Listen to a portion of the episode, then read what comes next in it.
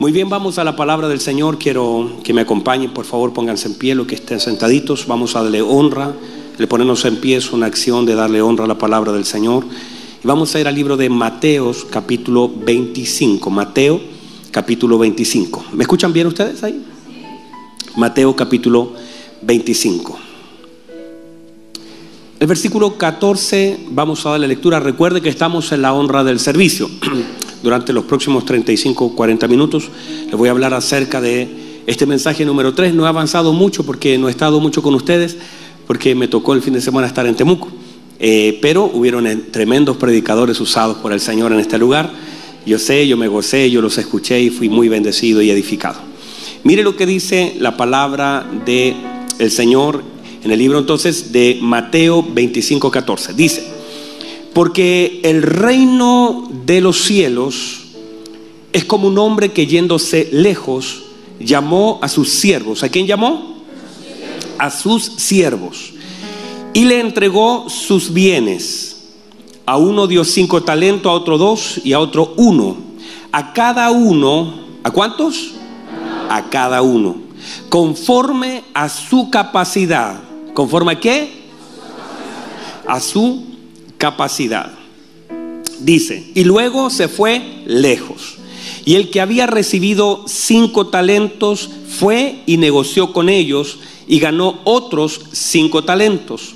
Asimismo, el que había recibido dos, ganó también otros dos. Pero el que había recibido uno, fue y cavó en tierra y escondió el dinero de su señor.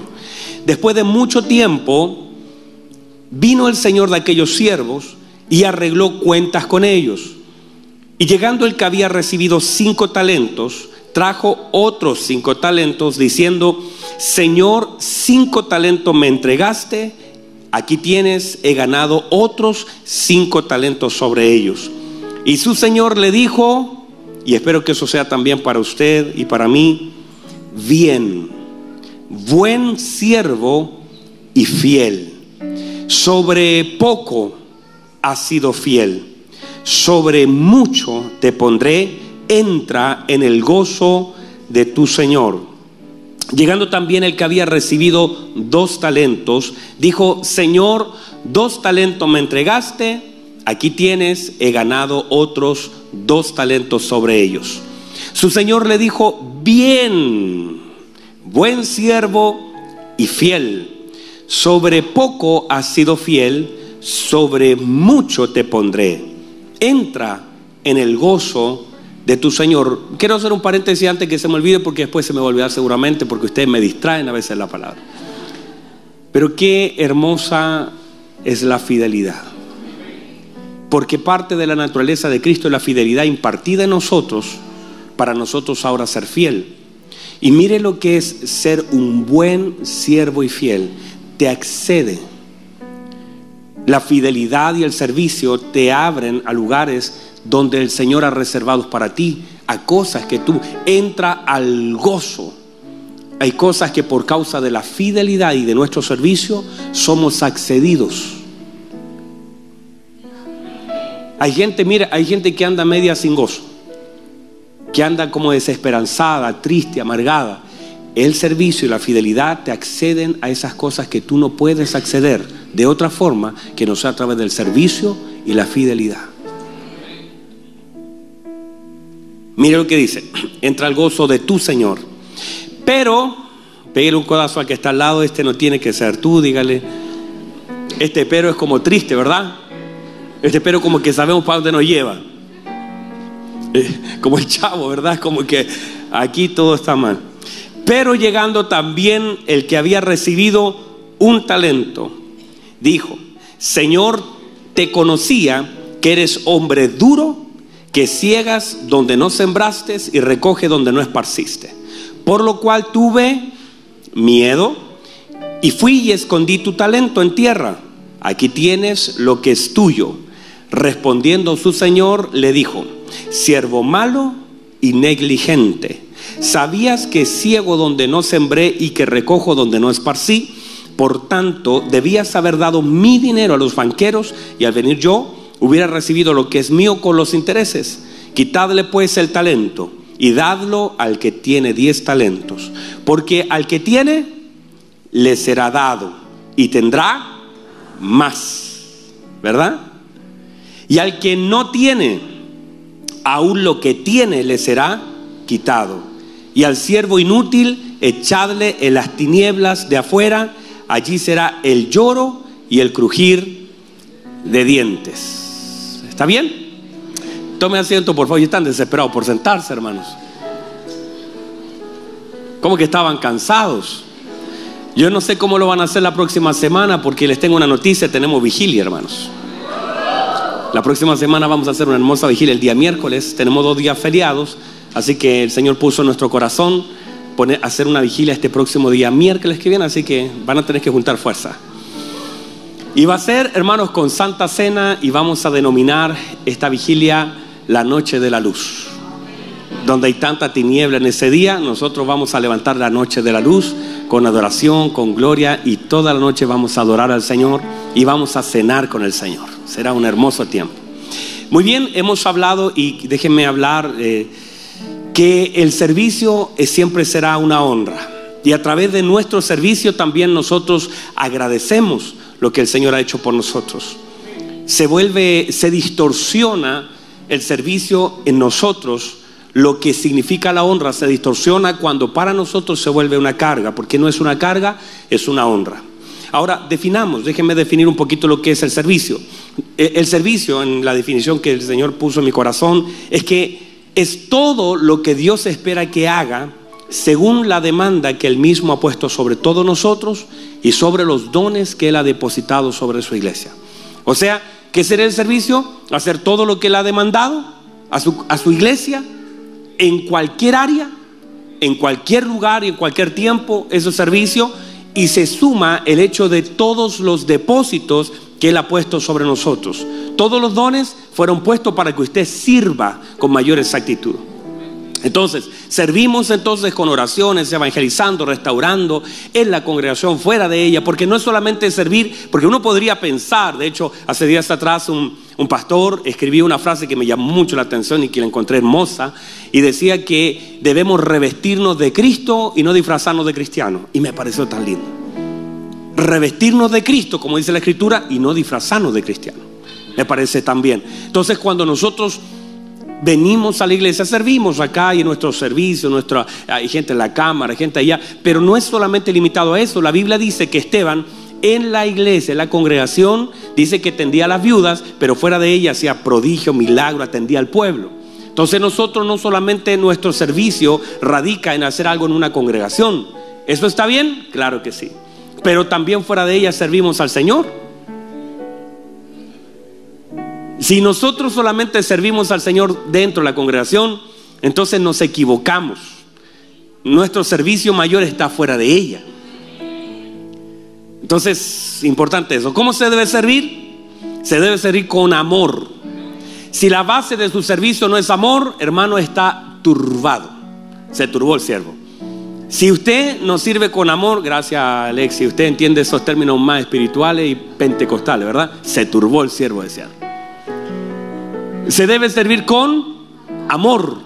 O sea, si la base de mi servicio no es el amor, entonces ¿qué es? Debo servir con amor. La fuerza de lo que yo hago, el motor debe ser el amor. Sirvo a Dios por amor, no es una obligación, no es una carga, no es que yo me siento, ay Señor, tengo que predicarle a alguien que fome. Es amor lo que debe mover tu servicio. Debo servir al Señor con humildad. De cualquier otra plataforma, bájese. Porque se debe servir al Señor con humildad y en la medida que Dios más lo use, más humilde sea. Sirva al Señor con humildad. No mire a aquel que tiene uno menospreciándolo, ni envidia al que tiene diez. Sirva al Señor con humildad con lo que el Señor ha depositado y con lo que el Señor depositó, sírvale. Con humildad.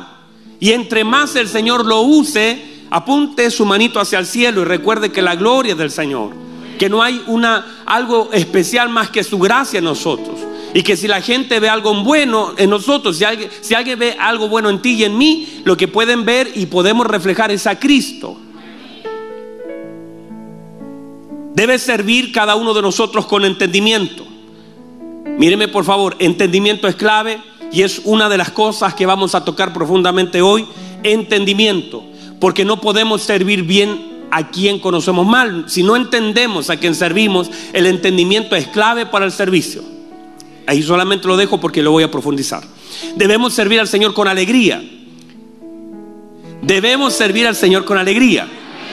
Debemos servir al Señor con alegría. Servir al Señor con alegría. Debemos servir al Señor con esperanza. Con esperanza ara. Con esperanza sembramos. Siempre con esperanza. Debemos servir al Señor con pasión. Se debe sentir, hermano, que lo que mueve el don que está activo está lleno de fuego. Aviva el fuego del don.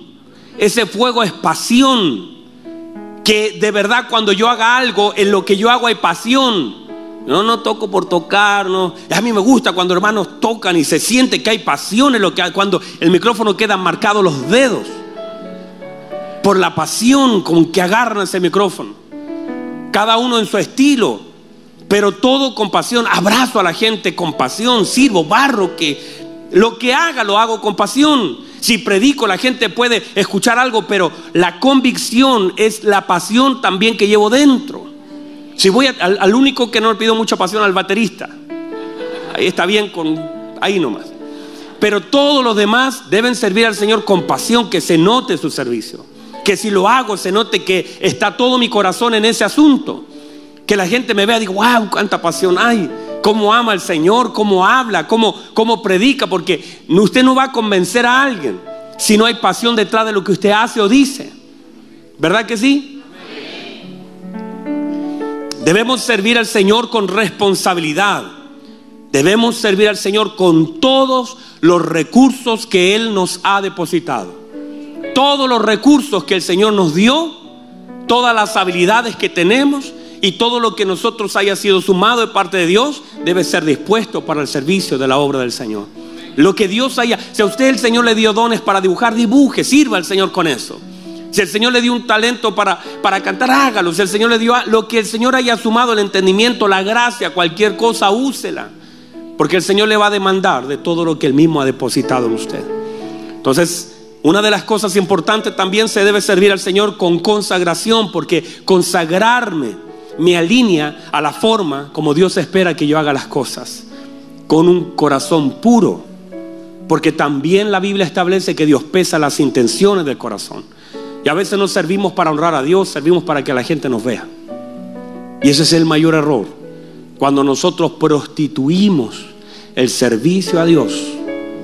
Cuando nosotros amamos más los aplausos que la intimidad con el Señor. Cuando lo que hacemos queremos que la gente ponga sus ojos en lo que hacemos sin saber que allí ya se corrompió mi servicio a Dios. Vamos, díganme amén Entonces, Debemos aprender a adorar a Dios por medio del servicio. No me quiero salir mucho porque tengo, le decía a Emanuel, me decía, fluya, pastor. Digo, es que si me salgo no le explico todo y a veces quedo con tantas cosas importantes que decir.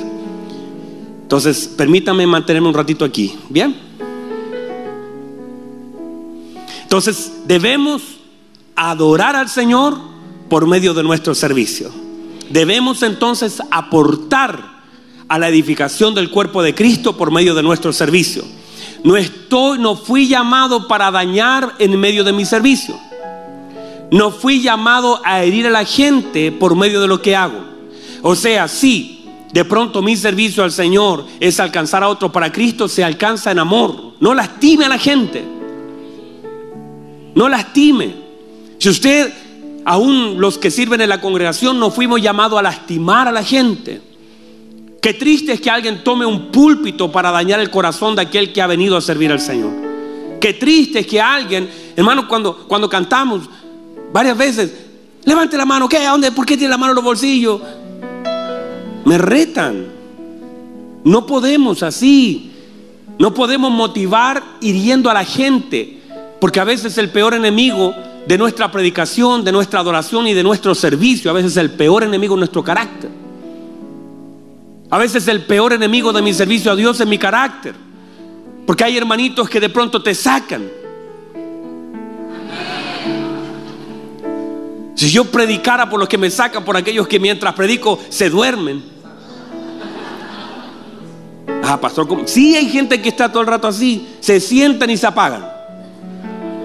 Eso no está bien, pero es así. Hay gente que hay gente que de pronto es agresiva, pero yo debo honrar al Señor y que mi carácter se someta al Espíritu de Cristo. Entonces, mi servicio lo que debe hacer es conectar a la gente con Cristo y no necesariamente conmigo. Mi servicio debe conectar a la gente con Cristo.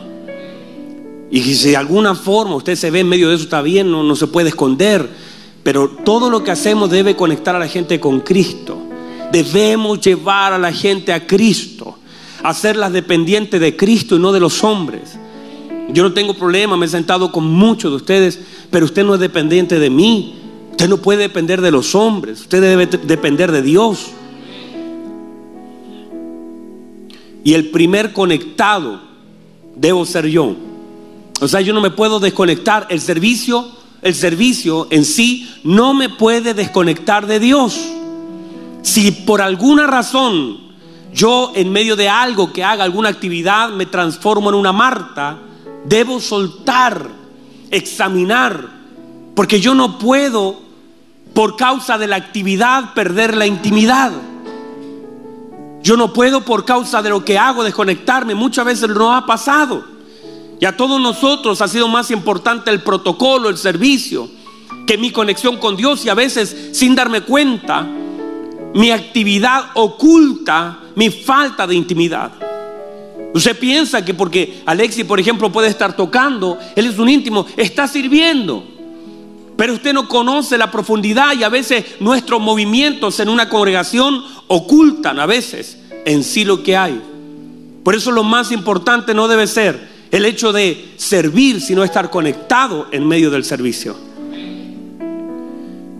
Una cosa importante también, no sirvo para ser alguien en una congregación. No sirvo para que transformarme en alguien importante en un lugar. No sirvo para alcanzar un lugar. Sirvo por amor y sirvo porque soy alguien en Cristo. Porque el Señor me transformó. Porque el Señor me llamó. No sirvo para que la gente me vea y transformarme en alguien en la iglesia importante. Sirvo para honrar al Señor. Me dice amén a eso. Entonces Dios por medio de este servicio también va procesando nuestro carácter. Porque el servicio no solamente manifiesta los dones, todo servicio también manifiesta entendimiento. ¿Cuánto usted conoce del Señor? Su servicio. ¿Cuánto usted cumple la demanda del Señor? ¿Cuánta fortaleza hay en usted y cuánta determinación hay? Mi servicio a Dios en cualquier área, en su trabajo, su servicio. Cuando usted está delante de una comida con todos sus compañeros, su servicio a Dios a través de bendecir, santificar y aprovechar esa oportunidad para orar inclusive por aquellos que están en la mesa, van a determinar cuánto conocimiento usted tiene de Dios, cuánta fortaleza tiene frente a la presión y cuán determinado está. Porque hasta ese momento Dios lo puede usar para utilizar su vida, sus labios, y esa comida que el Señor puso delante de usted para que otro pueda conectar en algo que necesita.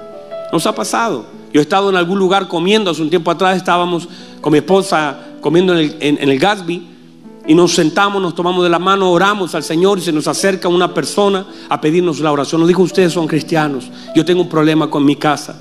Y pudimos aprovechar esa oportunidad para servir a Dios a través de una comida aprovechar las oportunidades y los espacios que Dios nos da, porque a través de eso también servimos a Dios. Entonces, le volveré a repetir esto. Jamás deje de hacer lo que tiene que hacer por causa de lo que está viviendo. Que nunca se defina su servicio a Dios por las cosas que en este momento está viviendo. No defina su servicio a Dios por lo que está viviendo pasajeramente. No se desvíe, no suelte. No vaya a soltar lo que tiene que hacer, lo que el Señor ha demandado hacer. No deje de cantar, no deje de orar, no deje de buscar a Dios, no deje de hacer lo que debe hacer por causa de las cosas malas que vive. No lo suelte, no suelte lo que tiene que hacer. Manténgase en su lugar. Y no hablo solamente de una mujer, no hablo solamente de... No, hablo de su vida. A veces nosotros soltamos por causa de lo que vivimos. Y nunca lo que vive puede determinar el hecho de lo que usted hace. Usted hace porque tiene convicción de lo que tiene que hacer. Las condiciones de la vida no definen sus convicciones. No debemos ser definidos así.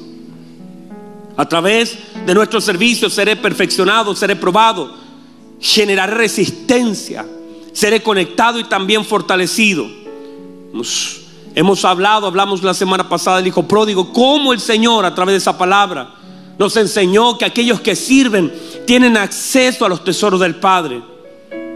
Y aquellos que sirven tienen que tener, todos nosotros que estamos acá, todos nosotros los que servimos tenemos que tener la mente de Cristo y ser capaces de discernir lo que el Padre nos está pidiendo. El Padre le dice a aquellos hombres, vayan y busquen el calzado, vayan y busquen el vestido, vayan y busquen el anillo, vayan y busquen el becerro gordo. Y esas órdenes que el Señor le da no las especifica, pero los siervos tienen el criterio del Padre para elegir el mejor vestido. Tienen el criterio del Padre para elegir el becerro gordo. No es ese, es este. El Padre confía en el criterio de sus siervos, que saben lo que Él está pidiendo y harán lo que le pide. Nosotros en nuestro servicio al Señor debemos usar el criterio del Padre, debe gobernar la mente de Cristo gobernándonos para saber exactamente lo que Dios nos pide y cómo nos pide. La demanda de Dios debe ser exacta. Pastor, pero ¿cuál es la diferencia? ¿Hay alguna diferencia entre el que sirve y el que no? Claro que sí la hay. Promesas hermosas. Claro que hay diferencias entre el que sirve y el que no sirve. El que me sirviere, mi Padre le honrará. Donde yo esté, mi servidor estará. Pero encontré un pasaje, a ver si me puede acompañar. Multimedia. ¿Está bien? Hay un pasaje en Malaquías, capítulo 3. ¿Está? Mire, mire, por favor, ayúdeme a leer usted. Dice, vuestras palabras contra mí han sido violentas. Hay gente que es así, que al orar es violento con Dios al hablar. Dice Jehová y dijiste que hemos hablado contra ti. Habéis dicho, por demás es servir a Dios. ¿Qué aprovecha? ¿Qué guardaremos su ley? Y que andemos afligidos en presencia de Jehová de los ejércitos. Decimos pues ahora, bienaventurados son los soberbios y los que hacen impiedad. No solo son prosperados, sino que tentaron a Jehová y escaparon. Eso es lo que decían ellos. Entonces los que temían a Jehová hablaron cada uno con su compañero. Y Jehová escuchó y oyó. Mire que Dios escucha lo que hablamos. Y fue escrito libro de memoria delante de él para los que temen a Jehová y para los que piensan en su nombre. Y serán, mire lo que dice Dios, hermoso. Pégale un codazo al que está al lado, dígale, esto es para ti.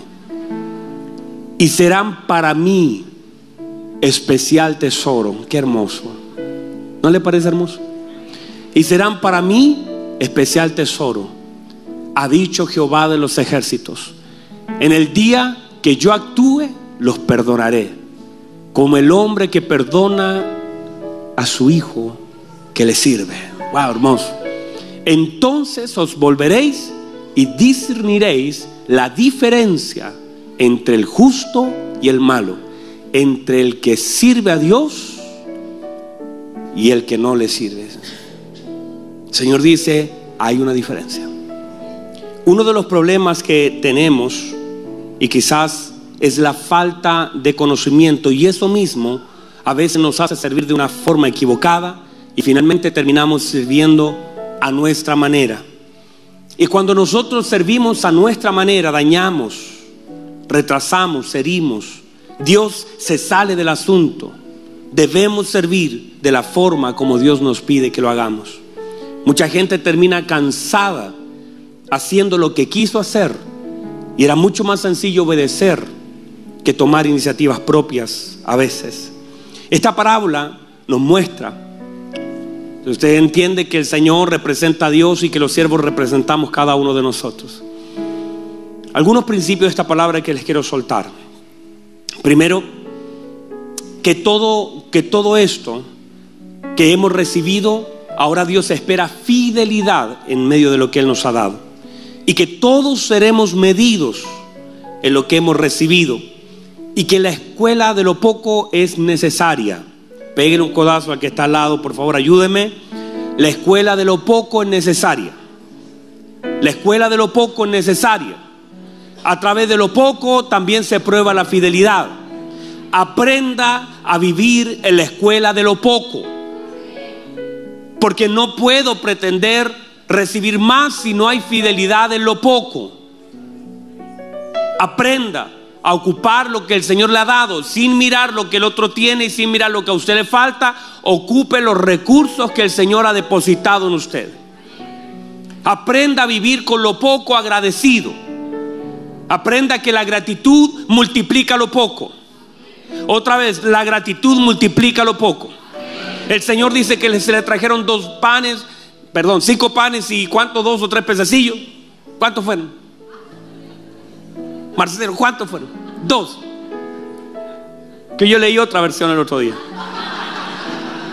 Cinco panes y dos pececillos. Y la Biblia dice, y Dios habiendo dado gracia, Jesús y habiendo dado gracia, todo fue multiplicado porque cuando nosotros, aunque tengamos poco, lo que hemos recibido y somos agradecidos, porque viendo tan poco, le digo una cosa, muy poca gente puede dar gracias.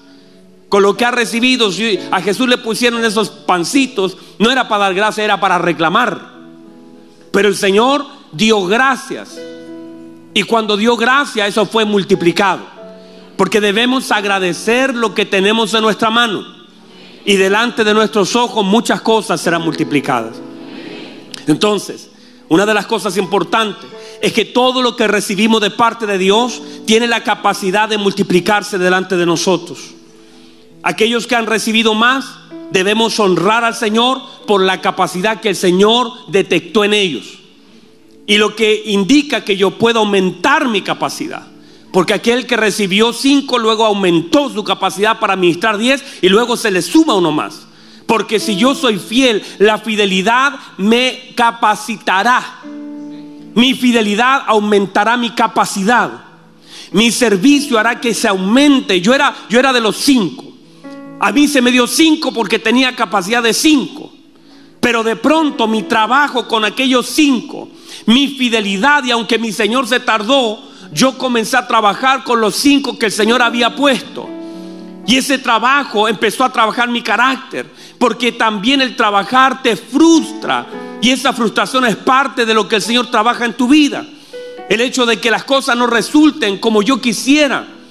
El hecho de esperar, el hecho de... Pero todo ese trabajo, ese servicio, me aumentó la capacidad y ahora tengo 10 y cuando se lo entrego al Señor, el Señor me dice, ya no tienes capacidad de 5. Tu fidelidad y tu servicio te aumentó tu capacidad y ahora tienes capacidad de 11. Cuando nosotros entonces somos fieles y servimos al Señor con lo que Él nos ha dado, ahora el Señor dice, al que tiene le voy a sumar más porque aumentó su, tu trabajo en lo que el Señor ha depositado tu fidelidad de las cosas que el Señor puso en tu mano, tu servicio aumenta tu capacidad. Ay, Señor, dame más, pero ni siquiera trabaja con lo que ya tienes. Señor, dame más. Hay personas que están pidiendo más y Señor, dame más revelación, dame más, pero ni con lo que has lo que tienes has hecho algo. Todavía estamos tratando de digerir la palabra de hace dos años atrás. Todavía no somos capaces de recibir pequeñas órdenes que nos molestamos, nos afectamos y no cumplimos. ¿Cómo quieres que el Señor te hable? ¿Cómo quieres que el Señor sume si con lo que ya te ha dado no eres capaz? Pero si eres fiel con lo que el Señor te ha dado, eres fiel con lo que el Señor te ha dado. Si eres capaz de permanecer allí estable con lo que ahora te tocó hacer y vivir. David fue fiel con las ovejas de su padre. David no soltó las ovejas de su padre, fue fiel, permaneció frente al león, frente al oso, frente a la presión, frente al menosprecio. Él fue fiel y esa fidelidad le costó un ascenso. Yo debo ser fiel con lo que el Señor me ha dado. Debo ser fiel en el lugar donde Dios me ha puesto. Debo trabajar y pensar cómo puedo hacer para hacerlo mejor. ¿Cómo puedo yo servir mejor al Señor con un corazón? No mirando porque esto no es una competencia. El Señor trata de la misma forma a la gente que lo hizo de la forma correcta. Buen siervo y fiel. No es una competencia de quién termina con más cosas. No es una competencia de quién recibió más o menos. Yo debo estar agradecido con lo que el Señor ya depositó en mí. Y debo sentirme privilegiado de lo que el Señor me permite hacer y vivir en este tiempo. No mirando a aquel que tiene dos o tres, sino que eso es lo que mi Señor me confió. Y yo debo trabajar, no para pasar al que tiene cuatro o cinco, no es una competencia de dones, no es una competencia de servicio. Yo debo ayudar a aquellos que están trabajando a la par conmigo. Debo también honrar a mi Señor ayudando a aquellos que recibieron y que están trabajando con lo poquito que tienen. Debo aprender a honrar al Señor. Déjenme cerrar con esto. Están acá todavía. Déjenme cerrar.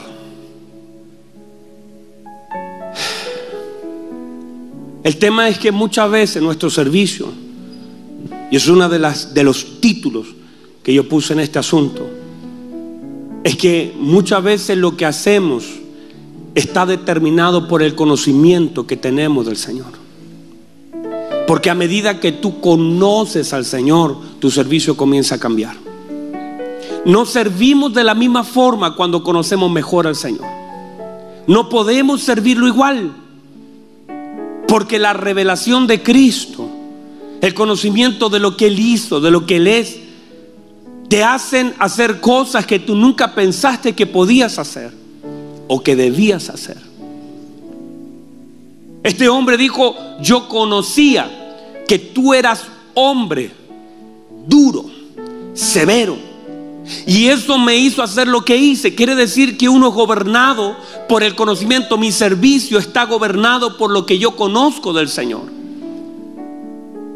La pregunta es, ¿quién es para ti? ¿Qué piensas que gobierna tu corazón? ¿Qué sabes del Señor? ¿Qué conoces de tu Señor?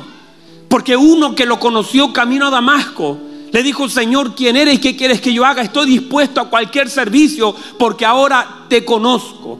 Ahora sé quién eres. Ahora sé que perseguí mal. Ahora sé que lo hice mal, pero ahora ya te conozco. ¿Qué quieres que yo haga, Señor? Porque cuando el Señor se te revela, está dispuesto a hacer cosas. Cuando el Señor se te revela, cuando el Evangelio te ilumina, cuando, el Señor, cuando conoces atributo de tu Señor, esa gracia, ese, ese amor, esa misericordia, ese favor, cuando comienzas a conocer al Señor, entonces pones tu vida a disposición de Él.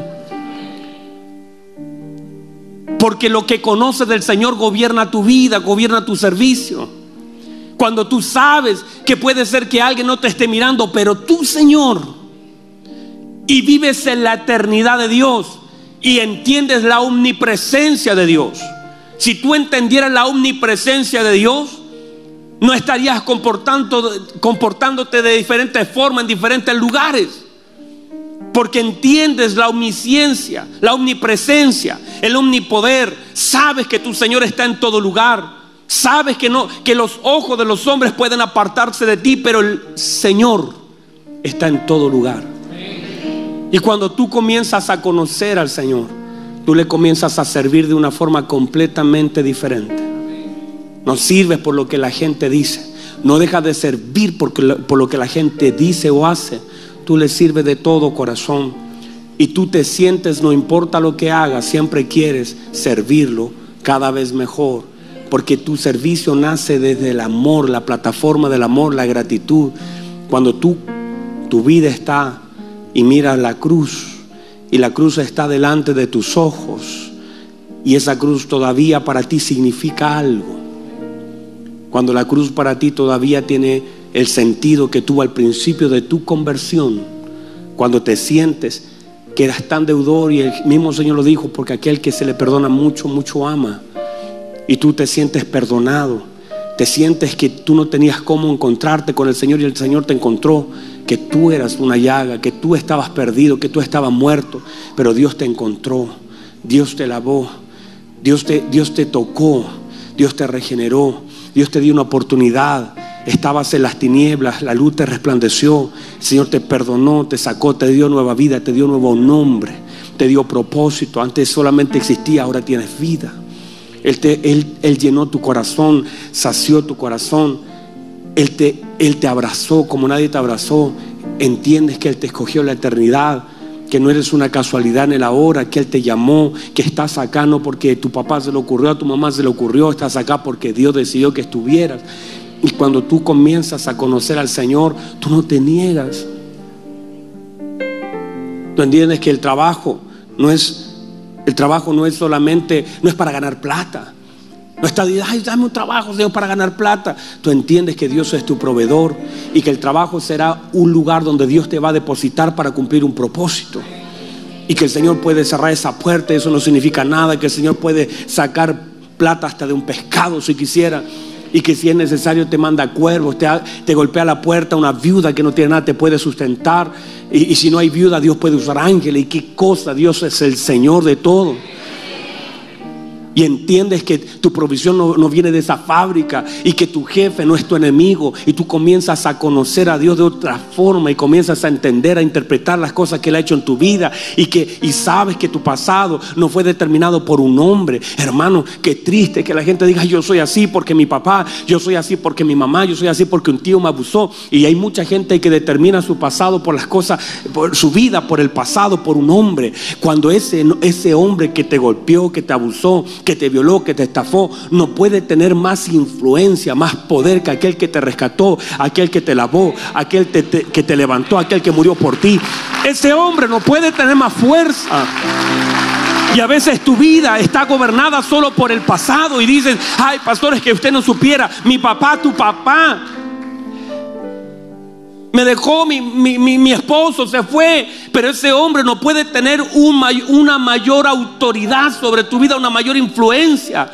Cuando aquel que puede gobernar tu vida, aquel que puede cambiar tu vida, aquel que te encontró, nadie más te podía encontrar allí donde tú estabas. Estabas en un lugar de difícil acceso, ningún hombre podría llegar hasta allí, pero el Señor fue donde nadie más podía llegar y se metió donde nadie más podía meterse. Fue el Señor ese cuando lo comienzas a conocer y entiendes que Él tiene el diseño de tu vida, que no eres una casualidad, que tu mañana ya está planificado, que el día de mañana ya está listo. Mañana no te vas a, para ti puede ser una sorpresa, pero para Dios es un plan. Ya mañana tu mañana está diseñado por Dios. Dios está en tu mañana. Yo mismo, yo antes de salir en la mañana yo preparo, la noche reviso, hay yogur, hay leche para mis hijos y reviso que todo está allí. Porque me interesa que mis hijos durante la mañana tengan algo de comer, algo de tomar. Y si no hay, me voy a comprar donde hay. Antes de venirme a la iglesia el día domingo, dejo las cositas listas. Yo me preocupo del mañana de mis hijos. No ha pasado un día que no diga, mi hijo no tiene pañal. Porque antes me preocupé el día anterior, ya sé que Él lo necesita. Y si yo siendo malo, siendo limitado, me preocupo del mañana de mis hijos. La pregunta es, ¿por qué tú estás desconfiando de aquel que lo tiene todo, que conoce tu mañana, que conoce lo que va a suceder? ¿Por qué desconfía de aquel que tiene tu mañana guardado?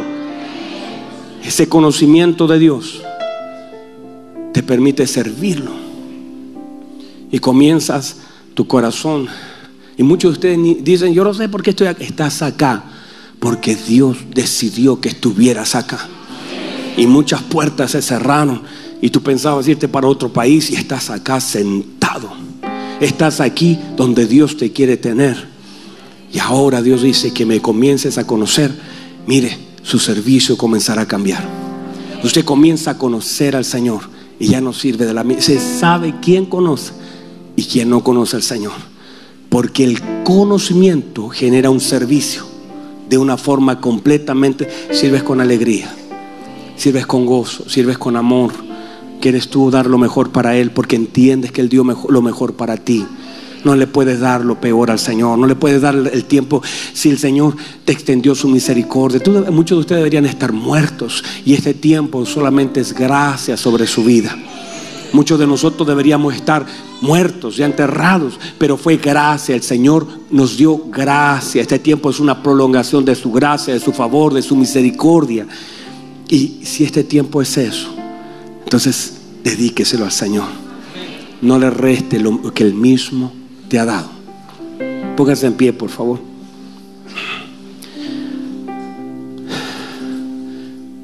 Puede recibir la palabra. Entonces, ¿cómo cambiamos nuestro servicio? Con mayor capacitación, eso nos, nos ayuda. Lo estamos capacitando. Pero en realidad, el conocimiento de Dios genera cambio en la forma en cómo servimos al Señor en la medida que Él se te revele, en la medida que tú entiendas, que lo conozcas, a más, a más conocimiento de Dios, de su bondad. Mira este hombre qué triste, conocía que eras hombre duro, no conocía nada del Señor, no conocía nada del Señor. Conocía que eres hombre duro, que, que recoge donde no sembraste, no conocía nada, no sabía nada. Usted no puede pensar que sus señores hay algo malo en él. Usted lo sirve por la bondad de Él, por su bondad, por su gracia, por su amor. Son los motores de nuestro ser. No es el miedo. Ay, si no sirvo, algo me va a pasar. No, qué triste que alguien sirva por miedo.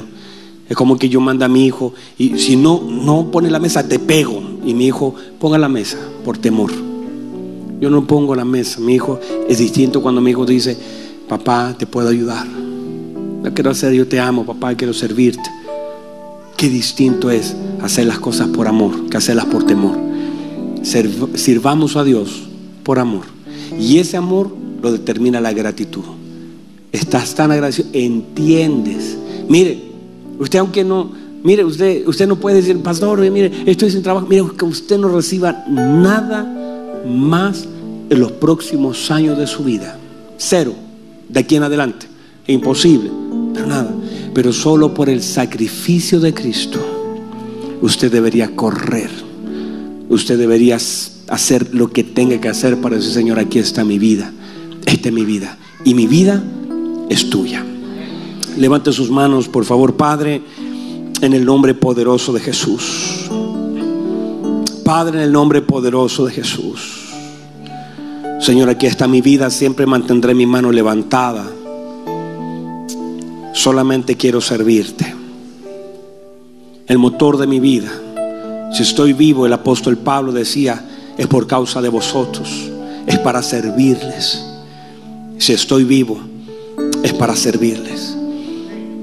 Es para servir a tu pueblo. Es porque hay un propósito. Es porque hay algo todavía que debo hacer. Padre, si estoy aquí junto a mis hermanos, que el motor de lo que hacemos sea el amor. Padre, gracias por tu palabra. Que la medida que nosotros profundicemos en el conocimiento de nuestro Señor Jesucristo, mayor, Señor, sea la fuerza, la pasión para poder servir. Padre, perdónanos, porque muchas veces sin darnos cuenta buscamos la comodidad, sin saber que lo más importante es honrarte por medio del servicio. Y Señor, lo que pueda hacer con los recursos que tú me has dado, con los talentos, con las cosas que tú has sumado en mi vida, todo lo que tengo tuyo es, Señor. Todo lo que tú has sumado, ahí está, Señor.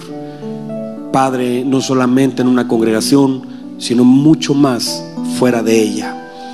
Que mis dones bendigan a mis compañeros. Que mi fe bendiga a mi familia que lo que tú has depositado bendiga todo lo que está a mi alrededor. Por la gracia. Gracias, Padre.